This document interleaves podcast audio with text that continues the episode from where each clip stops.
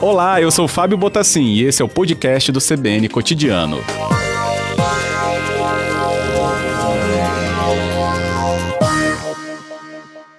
Bem, voltando então aqui à nossa tarde do dia 18 de janeiro de 2021, já trouxemos conversas aqui para você com clareza sobre o andamento ou o planejamento para o início da vacinação em Vitória, em Viana. Mobilizamos também os municípios de Vila Velha, Cariacica e Guarapari, que já já a gente leva ao posicionamento deles, porque agora a gente abre espaço para entender um pouco mais sobre o município com maior população do nosso estado, que é o município da Serra. Por isso, está na ponta da linha e nos atende ao vivo o prefeito da cidade, Sérgio Vidigal. Prazer muito grande ter a oportunidade de dividir um pouco das informações da cidade com cada um de vocês. Que bom, prefeito. Inclusive, diretamente com a população né, do município, que já nos acionou desde cedo, né? Inclusive, quando a gente falou sobre essa chegada das vacinas, uma das primeiras participações já falava, né? Vai chegar vacina aqui em Nova Almeida. Eu até lembro da mensagem. Mas é claro que isso se estende a toda a população da cidade. Prefeito, como é que está, então, essa mobilização para o início da vacina? Segue-se, então, o grupo prioritário, já definido também no plano de imunização? É, olha bem, o, o, protocolo define é, quatro fases né, de, de vacinação. É, lógico que está se aguardando né, para chegar de vacinas pelo momento, é, talvez não dê para fazer a cobertura total na primeira fase. É, já vista que é uma previsão de em torno de 45 a 47 mil doses, né? E, e a expectativa é que a Serra, por ser a cidade mais populosa fique aí com um percentual no primeiro momento de entre 3.500 e 3.600 doses de vacina, que é um percentual muito aquém das nossas necessidades. Mas na primeira fase, o que ficou definido é que nós deveremos é, garantir a, a imunização a, aos, aos, às instituições que de longa permanência para idosos, né? Uhum. acima de 60 anos de idade, evidentemente, é, seja ele interna, sobre, sobre internato ou, de repente, na, no próprio lar, no próprio domicílio, através de equipes volantes que a gente vai é, distribuir essa, essa, essa cobertura vacinal, a população acima de 75 anos de idade e aos profissionais de saúde é, que trabalham diretamente é, no atendimento a pacientes com suspeita de Covid ou com Covid é, no primeiro momento. Então, é, a prioridade dessa, na primeiro lote que está chegando é exatamente com esse público que foi previamente definido pelo Ministério da Saúde. Uhum. O senhor teria esse número específico desse público na Serra, prefeito?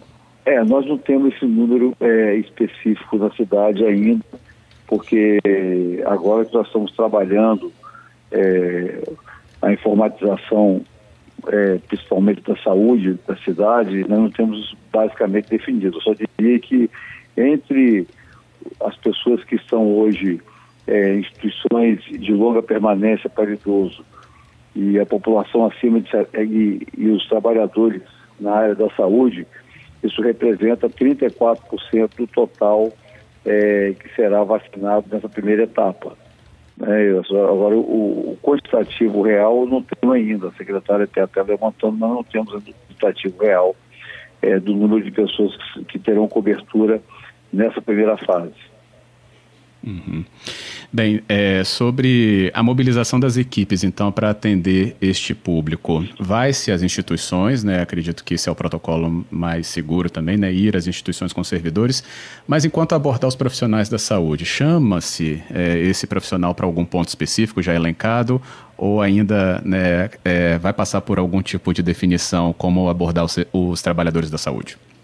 Olha, nós estamos, inclusive, é, convocando mais 67 trabalhadores da, da saúde, desde médico, técnico, enfermagem, farmacêutico, entre outros, é, para ampliar essa cobertura no período da cobertura vacinal, até porque muitos dos profissionais é, têm outras atividades e precisarão ficar à disposição é, para fazer a cobertura vacinal é, dentro da nossa cidade. É, nós iremos utilizar a nossa estrutura física, a cidade hoje tem 38 unidades de saúde, todas elas salas de vacinação. É, temos uma rede de frios, que é o local onde se faz a acomodação das vacinas no primeiro momento, depois da distribuição para as unidades. É, as nossas unidades móveis, né, e a gente também está trabalhando a possibilidade de também implementar um drive-thru aqui na cidade, principalmente no parque da cidade, que é um local mais amplo né, uhum. e de mais fácil acesso à, à população.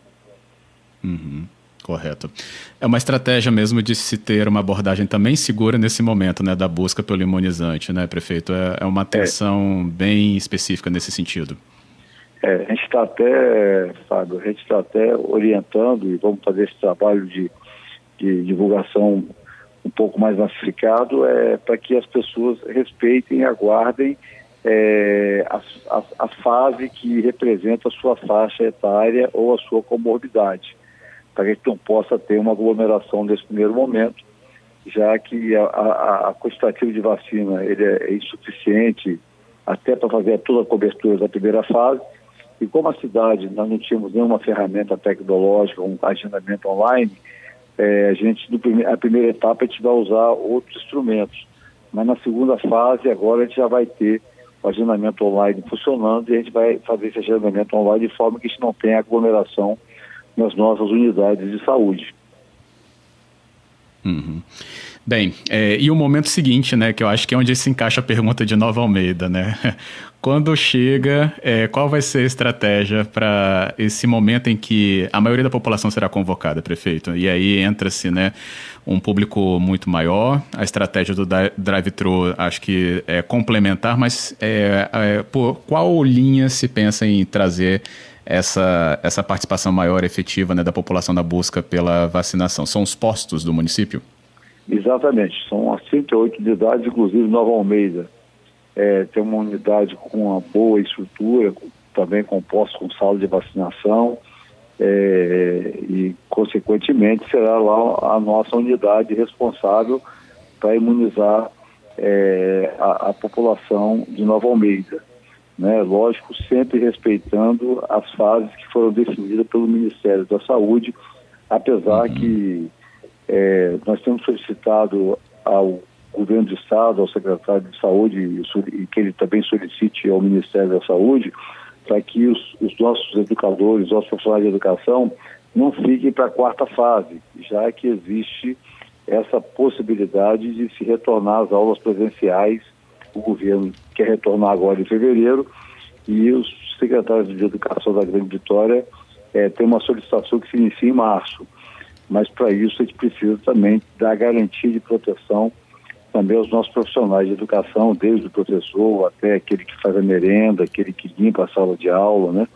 Para que todos uhum. eles também sejam protegidos é, durante esse processo de retorno às aulas. Correto.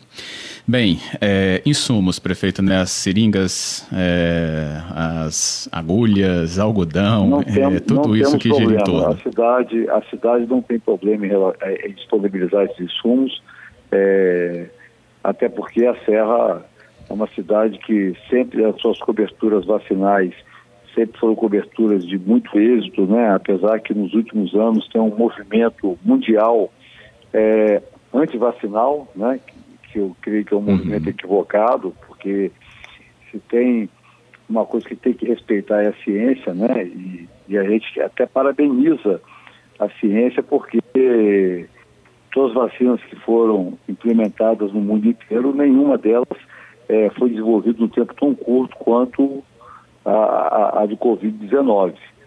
E, e, também é um bom exemplo para que os governos entendam que os maiores investimentos hoje têm que ser em ciência e na pesquisa também, que isso é fundamental. Então, é, eu creio que a gente não, não teremos nenhum problema da estrutura para fazer a cobertura vacinal. O que a gente precisa fazer agora é uma conscientização e também fazer todo o processo que não haja aglomeração, porque as vacinas serão é, aplicadas de acordo com a disponibilidade que será feita pelo Ministério da Saúde através do governo estadual.